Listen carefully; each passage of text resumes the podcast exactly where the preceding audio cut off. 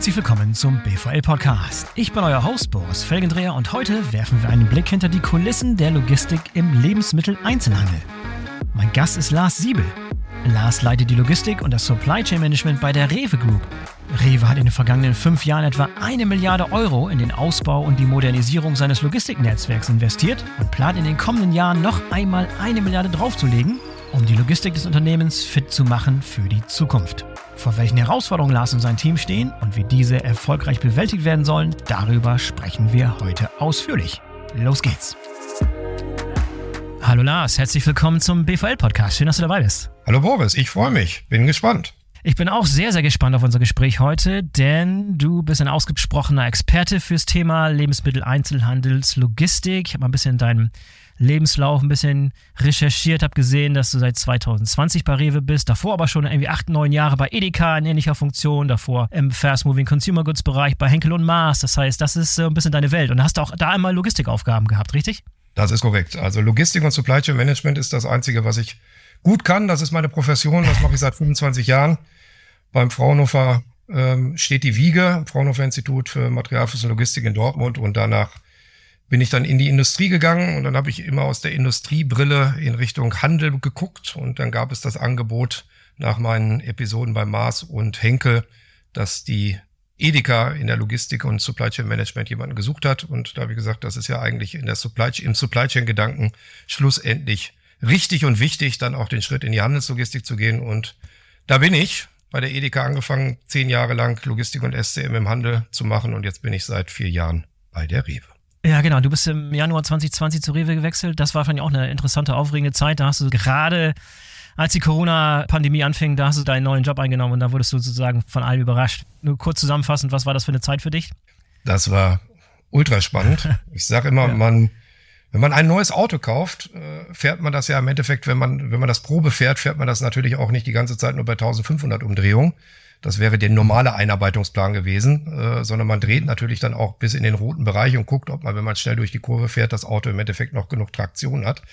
Und wir sind im Endeffekt dann, nachdem ich zweieinhalb Monate bei der Rewe war, mit sehr viel Geschwindigkeit in viele Kurven gefahren. Aber ich habe festgestellt, ich habe ein verdammt gutes Team. Dadurch lernst du dein Team natürlich auch sehr, sehr intensiv kennen, arbeiten sehr, sehr gut zusammen, auch über die gesamten Fachbereiche.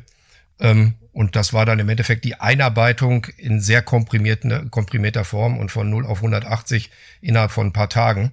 Weil du hattest ja eigentlich keine Zeit und es gab kein Handbuch, was im Endeffekt gesagt hat, in einer Pandemie macht das, das oder das. Und dann da mhm. konnte man im Endeffekt Unternehmertum und Innovations- und Pioniergeist ausleben. Und das hat rückbetrachtet sehr viel Freude gemacht, weil es am Ende des Tages äh, den Teamgeist sehr zusammengeschweißt hat. In der Zeit war es natürlich sehr stressig, weil es am Ende mit ja. nicht vollständiger Kenntnis der gesamten Prozesse, der ganzen Systeme, der gesamten Infrastruktur, der Menschen, musste man am Ende des Tages an der einen oder anderen Stelle Entscheidungen treffen. Und das war schon sehr spannend. Ja, okay, dann lass uns doch mal eintauchen ins Thema Logistik im Lebensmitteleinzelhandel. Vielleicht ein bisschen aus einer Vogelperspektive zuerst gesehen. Würde von dir ganz gerne wissen, was du beschreiben würdest, was so die wichtigsten Entwicklungen und Trends sind, mit der momentan der Lebensmitteleinzelhandel, besonders die Logistik im Lebensmitteleinzelhandel zu tun hat, zu kämpfen hat und vielleicht auch ihr bei Rewe insbesondere. Vielleicht kannst du da aus der Vogelperspektive mal anfangen und dann bewegen wir uns weiter in so ein paar Spezialgebiete und Spezialprojekte, an denen ihr gerade dran seid.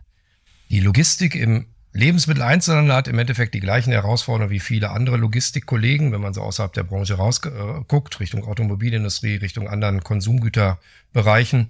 Wir haben natürlich einen Kostendruck. Die Inflation ist am Ende des Tages nicht nur für die Produktpreise ein wichtiger Faktor, sondern am Ende des Tages auch für die Inputfaktoren. Ähm, wenn ich ein Lager baue, quält mich die Inflation. Wenn ich einen LKW kaufe, habe ich bei der Inflation eine Herausforderung. Und wenn ich Mitarbeiter einstelle, habe ich auch im Endeffekt Herausforderungen durch die Inflation. Also der Kostendruck ist schon essentieller. Und das Thema Arbeits- und Fachkräftemangel ist, also ich sag, unterscheidet es tatsächlich, es wird häufig über Fachkräftemangel gesprochen, da sagt man immer, wir brauchen die Lkw-Fahrer. Wir brauchen aber auch die Kommissionierer, wir brauchen die Menschen, die Stapler im Lager fahren. Also am Ende des Tages ist das tatsächlich eine Herausforderung und da ist es wichtig und nicht nur im Lebensmitteleinzelhandel, sondern als Logistiker äh, zu gucken, dass man sich da vernünftig positioniert. Also dass man dort im Endeffekt ähm, eine Marke positioniert, dass man ein attraktiver Arbeitgeber ist gelingt uns immer besser, aber das ist die größte Herausforderung, glaube ich, aktuell. Im Lebensmitteleinzelhandel ist die Herausforderung, dass ähm, wir ein großes Mengenwachstum in den letzten Jahren hatten. Wir hatten vorhin über die Corona-Zeit gesprochen. Hm.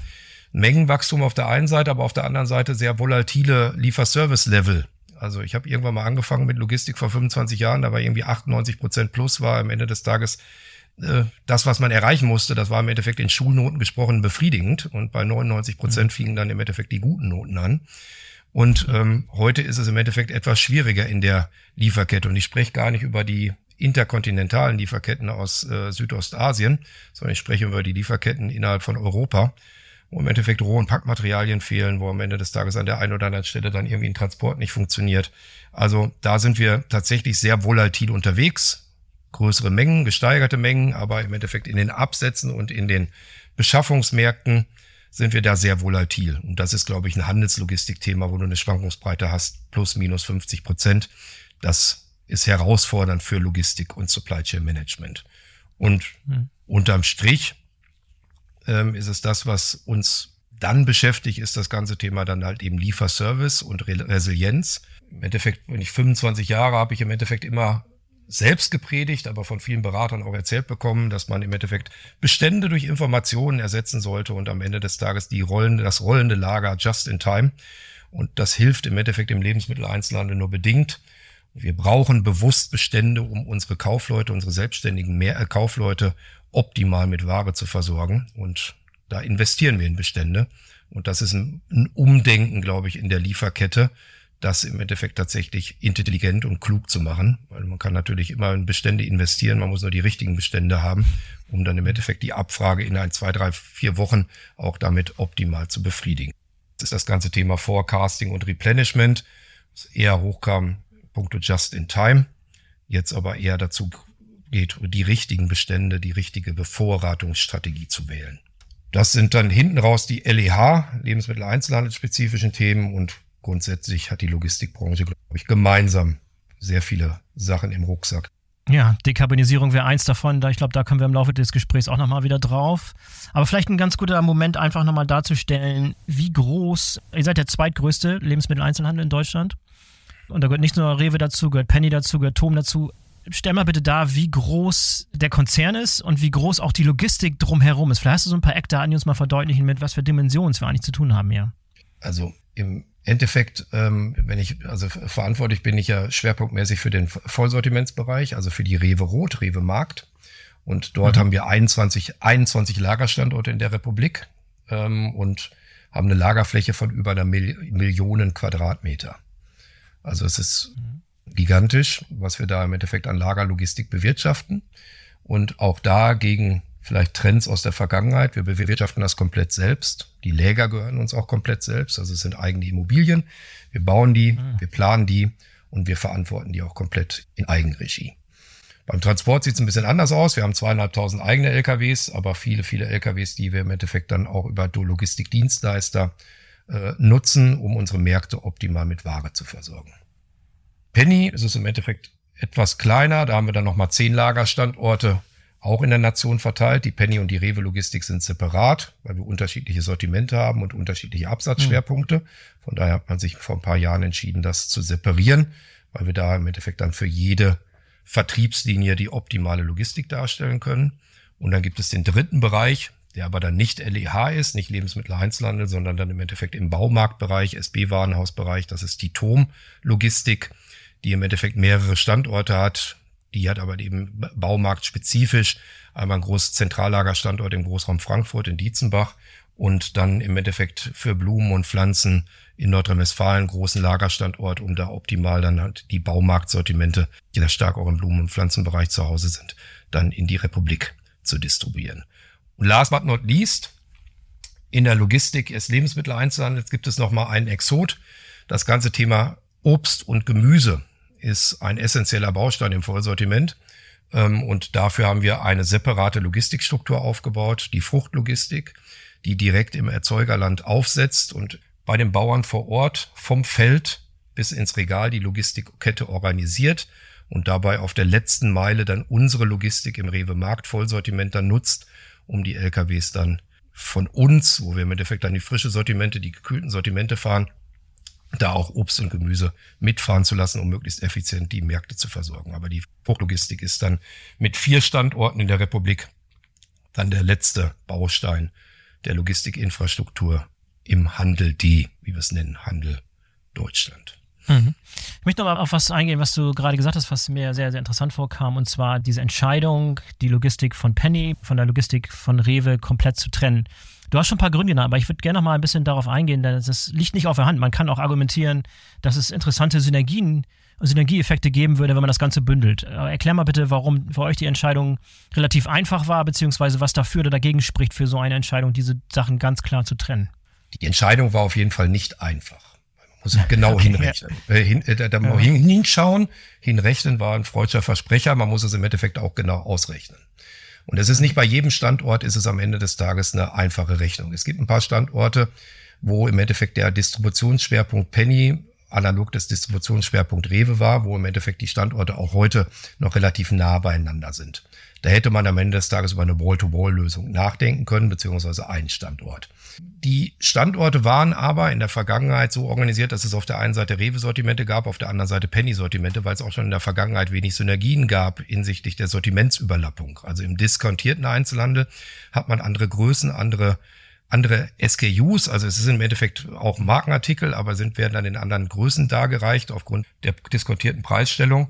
Und von daher ist das am Ende des Tages immer zwei unterschiedliche Kommissionierbereiche. Wenn man das in einen Gang gepackt hätte, hätte man bei dem Kommissionieren mehrere Meter zurückgelegt und hätte im Endeffekt keinen Discount-Artikel gefunden, sondern viele Vollsortimentsartikel. So ist da das Setup genau konzentriert, so dass es für die Kommissionierung für den Discount-Bereich optimal abgewickelt wird und auch für den Vollsortimentsbereich.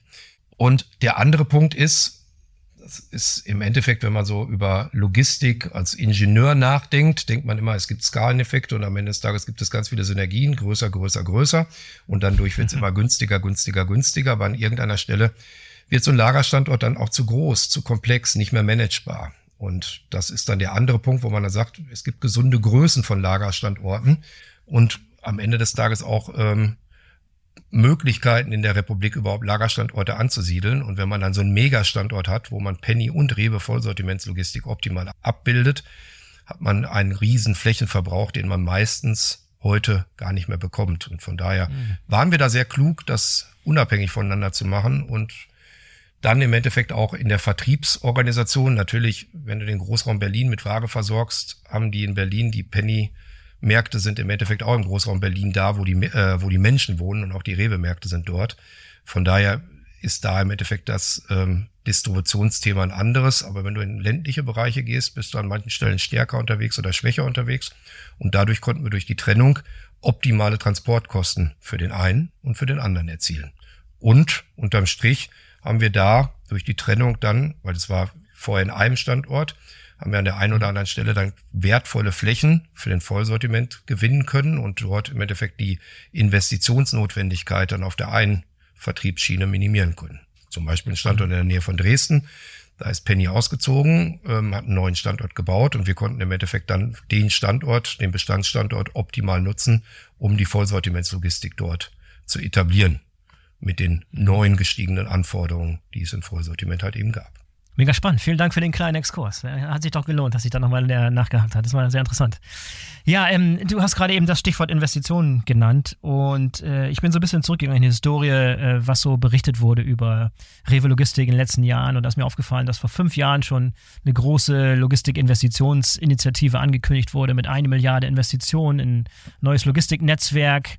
Jetzt in diesem Jahr nochmal eine, eine zweite Milliarde drauf. Äh, Würde mich interessieren, wie ihr dieses Geld, also die erste Milliarde investiert hat sozusagen? Welche großen Projekte sind daraus entstanden? Ich, ich denke, neue Lagerstandorte wahrscheinlich, Modernisierung, Automatisierung, wird ein ganzer bunter Strauß an Sachen dabei sein. Aber für uns mal so ein bisschen durch eure Strategie, was ihr mit dieser Investitionsinitiative ins Logistiknetzwerk tatsächlich äh, ursprünglich vorgehabt habt und wie sich das Ganze dann im Laufe der Zeit gestaltet hat. Ich glaube, da muss man tatsächlich ähm, erstmal da starten, wo man überlegt, äh, was hatten wir eigentlich vor? Ähm, wir haben uns 2016, 2017 haben uns die Karten gelegt und haben gesagt, wie sollte das Rewe Logistiknetzwerk der Zukunft aussehen? Ähm, und im Endeffekt aus Vertriebsgesichtspunkten, aus dem Gesichtspunkt von Category Management, aber auch aus logistischer Perspektive. Wie sieht's denn aus? Was müssen wir denn gestalten? Und da hatten wir einen breiten Konsens, dass wir unsere Logistik umbauen und ausbauen müssen, aufgrund der modifizierten Anforderungen. Auf der einen Seite größere Mengen, da haben wir schon antizipiert, dass wir weiter wachsen. Ist Gott sei Dank alles genauso eingetreten. Und auf der anderen Seite eine höhere Komplexität in den Sortimenten. Wir sind im Vollsortiment immer differenzierter unterwegs. Immer mehr Bio-Artikel, Eigenmarkenartikel, vegane Artikel. Also wir werden immer breiter in den Sortimenten. Und dafür brauchst du im Endeffekt eine andere Lagerinfrastruktur, als du das vor 10, 15 Jahren hattest.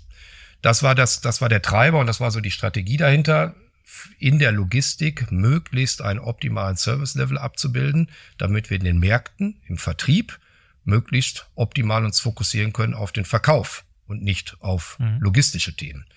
Zielsetzung ist es, da sind wir aber bestimmt noch nicht da, aber Zielsetzung ist es immer mehr filialfreundlich zu packen, so zu packen, dass in der Filiale im Markt dort keine zusätzlichen Aufwendungen entstehen, dadurch, dass es in irgendeiner Weise durcheinander ist, das Klopapier neben der Ravioli-Dose und danach die Tiernahrung und am Ende des Tages dann noch die Flasche Wein oder die Coca-Cola äh, ähm, sondern das im Endeffekt dann schon Warengruppen rein oder am besten noch das Regalbild des Marktes widerspiegelnd so zu packen.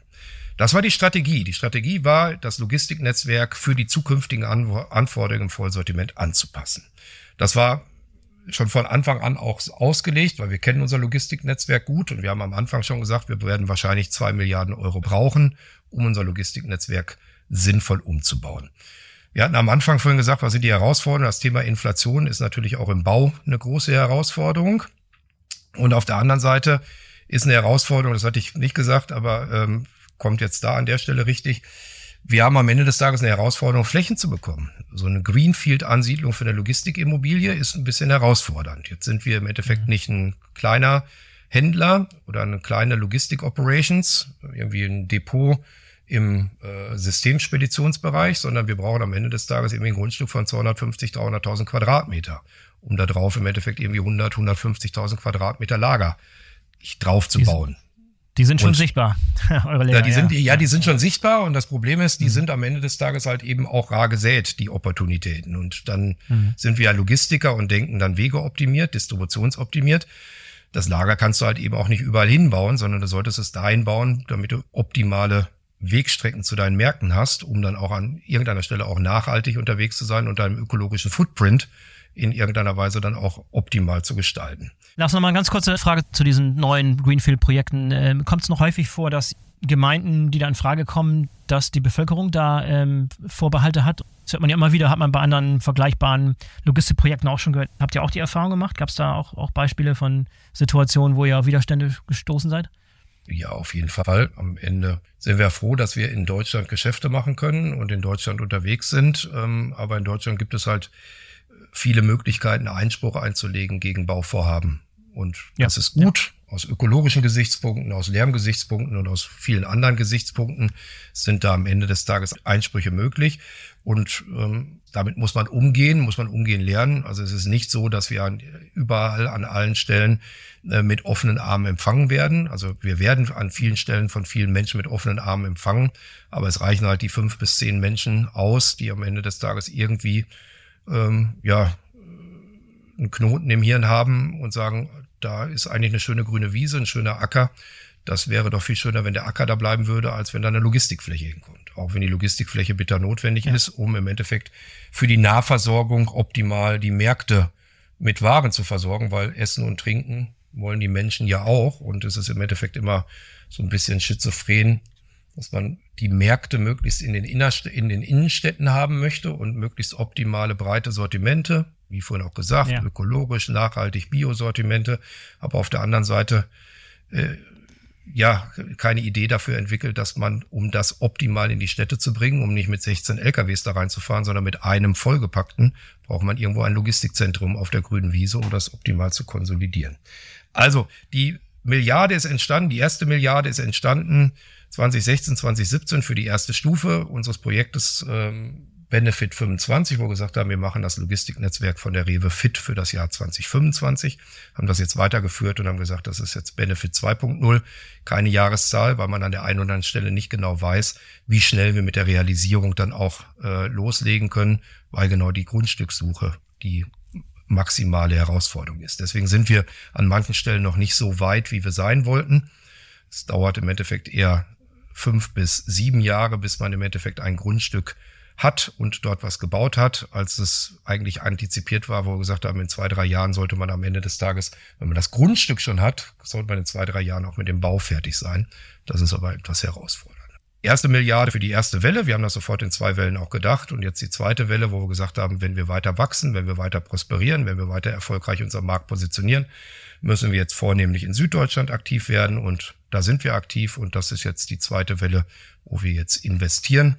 Und in der ersten Welle haben wir auch noch ein zweites Zentrallager gebaut in Magdeburg, wo wir im Endeffekt dann zu unserem Neu äh, Zentrallager in Neu-Isenburg ein zweites gebaut haben, um dann jetzt optimal die Regionen Ost und Nord mit langsam drehenden Artikeln zu versorgen.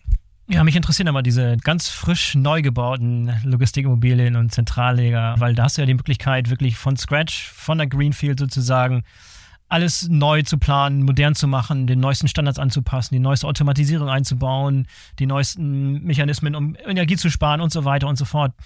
Vielleicht beschreibst du mal so ein paar Leuchtturmprojekte, so ein paar Beispiele dafür, dass ihr da wirklich alle Register gezogen habt und wirklich mit neuen, mit neuesten Methoden, mit neuesten Technologien gearbeitet habt, die euch halt zur Verfügung stehen, wenn man so, ein, so eine neue Fläche da von Grund auf neu planen kann. Also es gibt, glaube ich, zwei Projekte, die man hervorheben kann, ähm, weil die im Endeffekt schon besonders sind. Es ist einmal das äh, neue Lager in Henstedt-Ulzburg, das ist nördlich von Hamburg, was letztes Jahr im August den Betrieb aufgenommen hat. Und was uns besonders stolz macht, ähm, ist, dass wir den Hochlauf sehr reibungslos, optimal tatsächlich bewerkstelligt haben. Ein vollautomatisches Lager mit viel Technik, großen Flächen, viel IT, vielen neuen Mitarbeitern, weil wir im mhm. Endeffekt dort den, die Standort, äh, den Standort in Kiel abgelöst haben und den Standort in Stelle im Endeffekt ähm, entlastet, so dass es da auch viele neue Mitarbeiter dann gab in Henstedt-Ulzburg, aber auch viele Mitarbeiter aus Kiel dann Gott sei Dank mitgekommen sind. Aber dieser Hochlauf ist so reibungslos, hat so reibungslos funktioniert, weil wir im Endeffekt gut geplant haben. Wir mit dem Technikdienstleister, das war die Firma Vitron, ähm, die Intralogistik optimal dorthin gestellt haben. Machen im Trockensortiment einen Großteil des Sortimentes, irgendwo rund um die 80 Prozent, kommissionieren wir da vollautomatisch mit der neuesten Generation des äh, automatischen Pick, äh, der Pick-Anlage. OPM heißt die bei Vitron äh, oder mhm. Picking Machinery.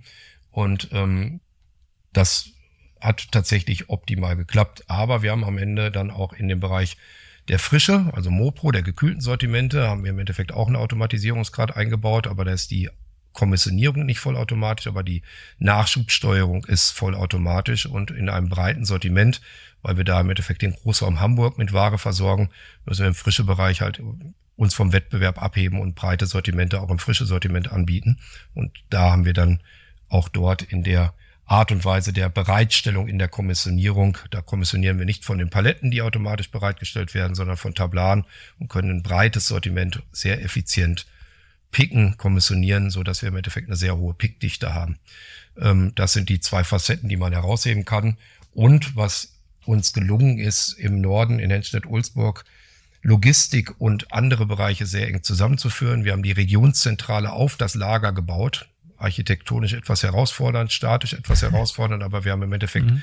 dann zusätzlich ein paar hundert Mitarbeiter aus der regionalen Verwaltung, in der Logistik, ist naheliegend, dass die da sitzen, aber auch Marketing, Einkauf, äh, Personalabteilung, Vertrieb, die sitzen alle über dem Logistikzentrum, so dass die Nähe hergestellt ist zwischen den verschiedenen Fachabteilungen und jeder auch dann eine gewisse Nähe auch zu der Logistik hat, die im Handelsunternehmen natürlich eine sehr essentielle, essentielle Querschnittsfunktion darstellt. Und das ist, glaube ich, mhm. hervorzuheben, dass wir Logistik und andere Fakultäten der sehr eng zusammengebaut äh, geführt haben und uns ist ein modernes Lager gelungen. Also das Lager ist sehr modern, angenehme Arbeitsatmosphäre, aber auf der anderen Seite auch in der Verwaltung, das Bürogebäude und die Verzahnung mit einer Kantine, die am Ende des Tages eher keine Kantine ist, sondern ein Restaurant ähm, für alle Mitarbeiter, sowohl die Verwaltung, sowohl die Führungskräfte, aber auf der anderen Seite auch die gewerblichen Kolleginnen und Kollegen aus dem Lager dort sich treffen. Also das ist sehr stark. Wir haben vorhin am Anfang über Arbeitskräfte und Fachkräftemangel gesprochen ähm, glaube, das sind Facetten, die uns gelingen müssen, dass wir angenehme, attraktive Arbeitsumgebungen schaffen müssen. Und das ist dort aus meiner Sicht optimal gelaufen. Ja, da muss man sagen, wenn du Leger anguckst oder Standorte, die, keine Ahnung, vor 20, 30 Jahren entstanden sind, da sieht es noch ganz anders aus. Ne? Also ich glaube, heute wird ein anderer Standard angelegt, wenn es um die Art und Weise geht, wie die Mitarbeiter tatsächlich diese Immobilie oder diese Arbeit da wahrnehmen. Ne? Ich, ich kenne zum Beispiel C3 hier von BLG Logistics im Gewerbegebiet hier in, in Bremen, wo da auch alle Register gezogen wurden in Bezug auf, was man da machen kann die Mitarbeiter verbringen einen sehr großen Teil ihrer, ihrer Lebenszeit da vor Ort. Da ist einiges zu machen, wenn man als attraktiver Arbeitgeber wahrgenommen werden will. Also fließt immer mehr in die Entscheidung ein und in die Art und Weise, wie man solche neuen äh, Immobilien plant. Ne? Und das ist auch der Haupttreiber, wenn wir über neue Logistikimmobilien sprechen. Magdeburg ist ja dann der, der nächste Standort, den man sehr äh, hervorheben sollte und kann. Dort bauen wir mit dem Intralogistikunternehmen Swisslog im Endeffekt eine, eine Techno technische Neuerung. Die haben im Endeffekt auch einen automatischen Pickroboter dort, der etwas anders funktioniert als äh, das, was wir in Hennstedt-Ulzburg eingesetzt haben. Und da sind wir aktuell im Hochlauf. Also da starten wir den Hochlauf äh, mit der Marktbelieferung ab Januar nächsten Jahres. Und aktuell sind wir in dem Testen, in der Inbetriebnahme, ähm, um das Lager dann auch optimal fit zu machen. Das ist nämlich auch eine der Herausforderungen im Lebensmitteleinzelhandel. Wir handeln mit Produkten, die irgendwie MAD-kritisch sind und auch äh, sehr volatil, ne, äh, sehr, sehr hohe Drehungen haben hinsichtlich der äh, Innovation, neue Sortimente. Deswegen musst du im Endeffekt gucken, dass du möglichst optimal das Lager so bestückst und so hochläufst, dass du sofort von der ersten Minute loslegen kannst und die Ware, die du im Lager hast, auch ausliefern kannst, weil du am Ende des Tages immer zu knappe Ware hast. Und wenn dann das Lager, die Maschinerie nicht funktioniert, verlierst du da im Endeffekt dann eine Marktpositionierung. Und deswegen haben wir uns die Zeit genommen, bis Ende des Jahres das optimal zu tunen, so dass wir dann im Januar, wenn wir die Marktbelieferung machen, auch sicherstellen und gewährleisten können, dass die Artikel, die wir im Lager dann haben, die dann auch zum Verkauf bringen können. Und das ist eine neue Robotertechnologie von Syslock. Spannend. Du hattest vorhin schon mal kurz erwähnt, ähm, diese Filialbelieferung und die Art mhm. und Weise, wie ihr euch besonders Mühe gebt. Vorher schon die Waren so auszuliefern an die Filialen, dass möglichst wenig Arbeitsaufwand innerhalb der Filiale anfällt, damit die Leute da sich nicht um Logistik kümmern müssen. Ich weiß nicht, ob dir dieser Fall oder dieses Projekt von DM vertraut ist, mhm. äh, wo die diesen digitalen Zwilling mit Filialen und so weiter. Seid ihr auch schon in der Hinsicht unterwegs? Geht ja so weit und habt digitale Versionen von euren Filialen und bestückt die Lieferungen basierend auf den digitalen Zwillingen, die da erstellt werden? Ähm, wir haben mehrere tausend Märkte. Das teilen wir mit äh, DM, aber wir haben im Endeffekt selbstständige Kaufleute. So dass der mhm. digitale Zwilling nicht im Endeffekt irgendwie nur drei, vier, fünf unterschiedliche, also ich, bei DM weiß ich auch, dass die Komplexität etwas höher ist, aber bei uns tickt jeder Markt etwas anders, weil der selbstständige Kaufmann natürlich aufgrund der Rahmenparameter, aufgrund der Gegebenheiten, sowohl architektonisch im Markt, aber auf der anderen Seite auch absatzseitig vom Klientel, von den Kunden, individuell seine Sortimente anpasst. Deswegen sagen wir, dass, also der digitale Zwilling wird bei uns auch irgendwann kommen. Dafür müssen wir aber noch ein bisschen mehr Rechenleistung haben in dem ganzen Thema, weil wir noch mal komplexer unterwegs sind, auch von den Sortimenten. Wir haben im Endeffekt im großen Rewe Center fast 30.000 SKUs. Da hat der DM viel, viel weniger als wir. Und wir haben am Ende des Tages dann, jeder Markt ist halt eben anders. Also jedes Markt, jeder Markt müsste dann anders gepackt werden. Was wir aber wissen ist, dass es, und das wirst du wahrscheinlich auch aus deiner Einkaufswirklichkeit, ich hoffe, du gehst dann auch zum Rewe einkaufen, ähm, mal mitbekommen, dass es am Ende des Tages logische Gruppen gibt. gibt eine Gruppe, also Warenwelten, Warengruppen. gibt einen mhm. Bereich Frühstück. Also die Marmeladen und die Nutellas und, äh, und das Müsli und dann auch Tee und Kaffee ist eher relativ nah beieinander in den Märkten, in den meisten Märkten. Und bei den Techniklägern kannst du natürlich im Endeffekt individuelle Regalbilder vielleicht optimal nachbilden. Aber in einem konventionellen Lager ist das etwas schwierig und ein Großteil aus meiner Sicht auch konventionell bleiben wird. Es wird nicht alles automatisiert und technisch, es wird gar nicht betriebswirtschaftlich sinnvoll darstellbar sein. Haben wir im Endeffekt diesen Warengruppenzusammenhalt ähm, für uns definiert, so dass wir in den, auch in den konventionellen Lägern unsere Regalbilder, unsere Pickreihenfolge so optimieren, dass wir einen Großteil der typischen Rewe-Märkte damit optimal mit Ware versorgen. Also mit minimalen Verräumaufwand. Mhm. DM ist ein Schritt weiter, glaube ich, mit Zwilling. Da kannst du das, kannst du quasi den Rollbehälter oder die, die Palette von oben abpacken und musst immer nur ein paar Zentimeter vorfahren. Bei uns musst du im Endeffekt in so einem äh, Radius von drei, vier Metern kannst du am Ende des Tages dann den Rollbehälter ähm, komplett abpacken. Etwas anders, aber es ist der Heterogenität und der Komplexität geschuldet.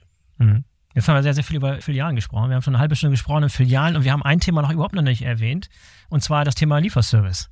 Und da wart ihr einer der Pioniere ja beim Thema Lebensmittelbelieferung, noch bevor es die ganzen Schnelllieferdienste und so weiter gab. Ihr seid vor elf Jahren bereits angefangen, seid immer noch am Start. Ähm, Würde gerne mal deine Einschätzung hören, wie es da läuft und was für logistische Herausforderungen dadurch eigentlich entstanden sind und wie sich auch die Logistik für diesen Lieferservice im Laufe dieser elf Jahre verändert hat.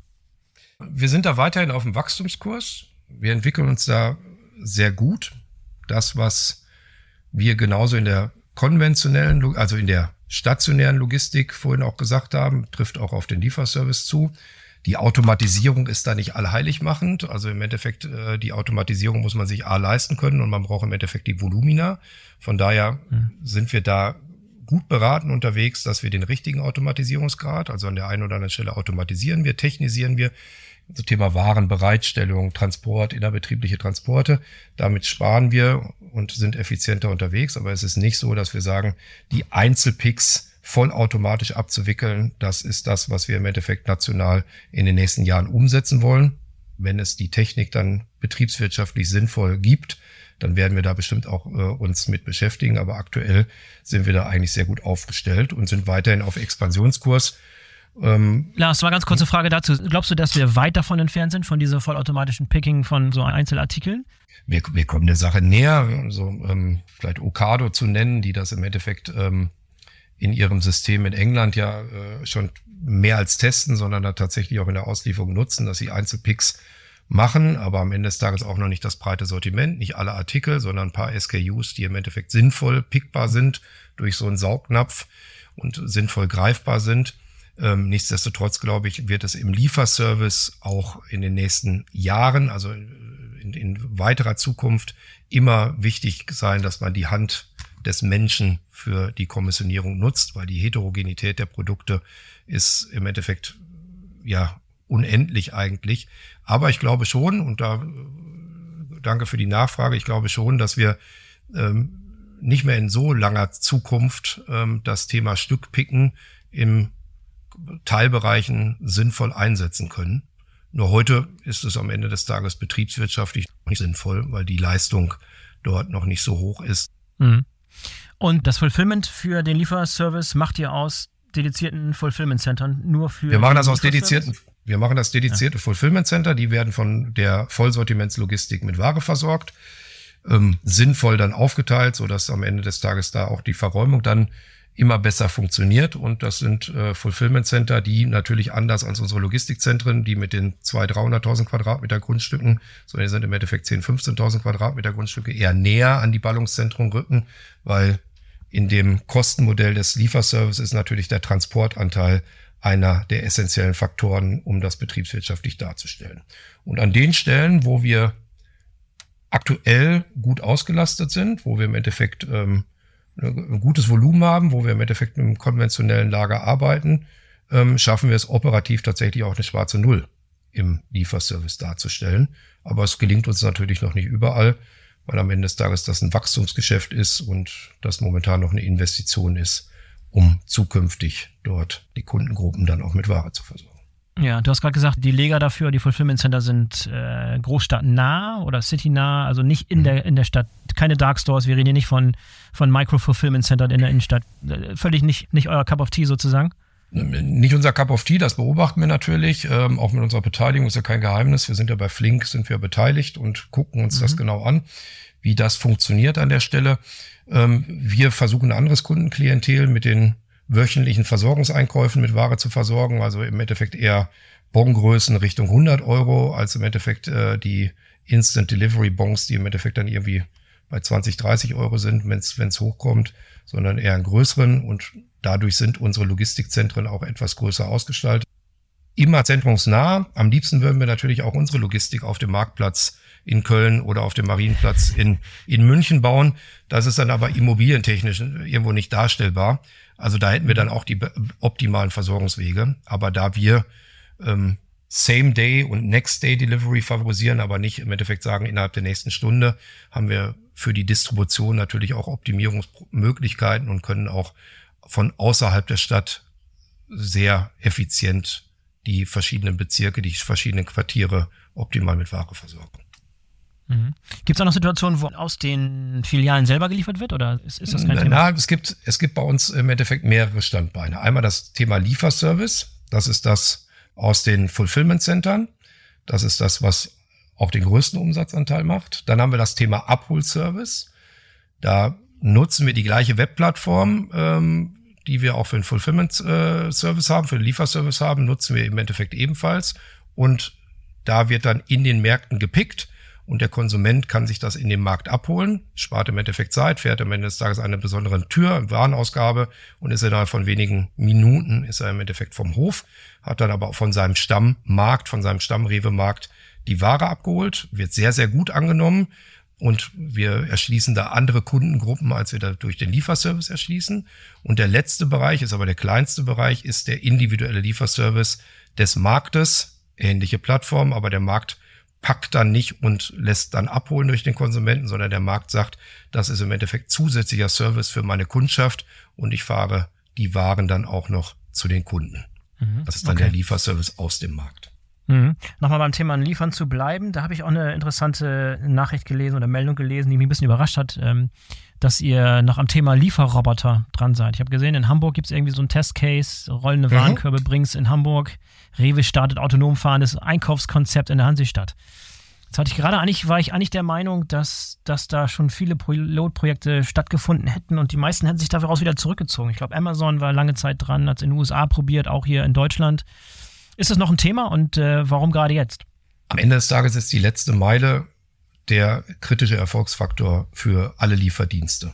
Also sowohl die Non-Food-Lieferdienste, die du benannt hast aus Amerika, aber auch für den Lebensmittellieferdienst. Und deswegen tun wir gut daran, ähm, alternative Konzepte, alternative Möglichkeiten immer zu beobachten, zu testen, zu pilotieren und zu gucken, an welchen Stellen, an welchen Nischen so etwas denn dann Sinn macht, um am Puls der Zeit zu sein bin ich in dem neuesten Test bin ich halt eben nicht tief involviert. So kann ich dazu jetzt nichts sagen, was da jetzt unsere Zielsetzung an der Stelle ist. Ich weiß nur, dass wir gut daran tun, unser Geschäft immer weiter fortzuentwickeln und auch einen gewissen Anteil unserer Ressourcen immer dafür einzusetzen, auch für uns für die Zukunft auszurichten. Und ich würde das nicht per se im Endeffekt erstmal ähm, vom Tisch schieben, sondern würde sagen, jede Möglichkeit, die in irgendeiner Weise wirtschaftlicher als der Lieferwagen den Kunden mit Ware versorgt, gilt es im Endeffekt zu beobachten und weiter zu verfolgen und zu überlegen, an welchen Stellen ich die einsetzen kann. Also von daher, ja. Glaube ich, werden wir noch viele unterschiedliche Möglichkeiten dort uns angucken, um unsere Konsumenten auch zukünftig nachhaltig und da ist das betriebswirtschaftlich auf der einen Seite, aber das ökologisch auf der anderen Seite mit Ware zu versorgen. Ich wollte auch nicht kritisieren, dass er das macht. Ich war nur überrascht, weil ich weiß, dass so vieles probiert haben und da irgendwie vor die Wand gefahren sind, zu viele Probleme erkannt haben und dann letztlich doch die, die Sache wieder eingerollt haben. Deswegen war ich überrascht. Das hätte ja sein können, dass ihr was, was entdeckt habt oder was wisst, was andere nicht wissen und ihr habt da jetzt sozusagen neues Wenn das so wäre, würde ich es jetzt nicht im Podcast ausplaudern. Okay, okay. Dann heften wir es unter der Rubrik ab, genau. Aber ein Thema, was ich auf jeden Fall noch mit dir besprechen möchte, ist das, das Thema Dekarbonisierung. Ähm, mhm. Ich habe gesehen, dass ihr auch eine Reihe an Versuchen startet mit alternativen Antrieben beispielsweise. Ist ein Aspekt, den Carbon Footprint eurer Logistik zu senken. Vielleicht fangen wir damit an mit den Erfahrungen, die ihr gemacht habt mit alternativen Antrieben, habe ich gesehen, sowohl Elektro als auch Wasserstoff habt ihr schon Erfahrung mitgemacht, ne? Genau. Wir sind ja eine sehr breit aufgestellte Gruppe, haben ja auch noch ein internationales Geschäft in der Rewe in Österreich und äh, in Osteuropa und wir äh, koordinieren alle Testaktivitäten über alle äh, Vertriebseinheiten, koordinieren wir, um im Endeffekt da wertvolle Erfahrungen zu sammeln. Ist das jetzt am Ende des Tages alles so, dass wir es morgen alles nur kaufen müssen und es funktioniert? Nein, das ist noch nicht so. Deswegen ne, wertvolle Erfahrung, es ist Forschung und Entwicklung. Ich glaube, sowohl für die Lkw-Hersteller als aber auch für uns, wie setzen wir die Produkte optimal in unserem Netzwerk ein. Lkw, den wir einsetzen und auch die E-Lkws laufen ohne Probleme, laufen hervorragend, es funktioniert im Praxiseinsatz. Also wir setzen die tatsächlich in der Marktbelieferung optimal ein. Wir haben keine Probleme hinsichtlich Stillstandszeiten. Wir haben keine Probleme hinsichtlich irgendwo Temperaturführung. Also über die alternativen Antriebe gewährleisten wir auch die Kühlung in den LKWs. Also das funktioniert alles. Aber es ist im Endeffekt, wenn wir zweieinhalbtausend LKWs haben und wir haben im Endeffekt momentan irgendwie knapp 20 LKWs im Einsatz mit alternativen Antrieben, ist das momentan eher ein Test. Aber wir haben gesagt, das reicht aus, um es zu pilotieren, um Erfahrung zu sammeln, um dann im Endeffekt auch das Geld auf die richtige Karte zu setzen. Und wahrscheinlich gibt es nicht nur eine Karte, sondern es gibt irgendwie ein, zwei Karten. Aber die Herausforderung momentan ist die erste, dass es halt wenig Automobilisten gibt, die im Endeffekt sowohl Elektro- als auch Wasserstoff-LKWs anbieten in Deutschland, in Europa. Ähm, da sind wir im Endeffekt in der Entwicklung noch etwas hinter den Automobilen hinterher. Ähm, ist der erste Punkt. Der zweite Punkt ist, dadurch, dass das Angebot nicht da ist, dadurch, dass es noch nicht wirklich richtige Großserien sind, die da produziert werden, sind die Preise momentan auch gegenüber einem normalen Diesel-Lkw noch nicht wettbewerbsfähig. Deswegen ist es wichtig, dass der Gesetzgeber, dass die Politik das unterstützt und sponsort. Dann in dem Kontext durch die Unterstützung, durch das, durch die Subvention, sowohl im Kauf als aber dann auch im operativen Betrieb, sind sowohl Wasserstoff als auch Elektro-Lkw betriebswirtschaftlich ja, zu einem Nullsummenspiel beziehungsweise mit einem geringen zusätzlichen Invest betreibbar. Also es ist ein Suchballon, der am Ende des Tages betriebswirtschaftlich nicht Harakiri ist. Nichtsdestotrotz ist es eine Investition in eine zukünftige Aufstellung der alternativen Antriebe. Und das, was uns am meisten beschäftigt und Sorgenfalten im Endeffekt auf die Stirn zaubert, ist das ganze Thema Infrastruktur, sowohl Ladeinfrastruktur auf der einen Seite, als auch für die Wasserstoff-LKWs dann der grüne Wasserstoff, den ich gerne überall an jeder Ecke gerne tanken möchte. Nein, nicht an jeder Ecke, aber in einer ausreichenden Zahl. Und grün müsste er sein, weil am Ende des Tages der Wasserstoff-LKW zwar emissionsfrei, aber die Wasserstofferzeugung leider Gottes noch zu häufig sehr emissionsbelastet. Und beim Elektro, das, also es wird so ein Hype. Also ich habe das Gefühl, dass man so, dass diese diesen absoluten Hype in alternative Antriebe ein wenig so mal runterdampfen muss und mal über die Fakten sprechen muss. Wir wollen gerne viel mehr einsetzen, weil im Endeffekt aus viele Möglichkeiten für gerade für die E-LKWs bestehen. Unsere Leitungen, unsere Anschlussleistung in unsere Lagerstandorte ist halt eben viel zu gering. In Oranienburg mhm. machen wir einen großen breiten Test und da sind wir jetzt bei neun LKWs äh, von dem Logistikdienstleister Enride. Aber mehr können wir auch an dem Standort nicht laden, weil mehr nicht aus der Leitung rauskommt.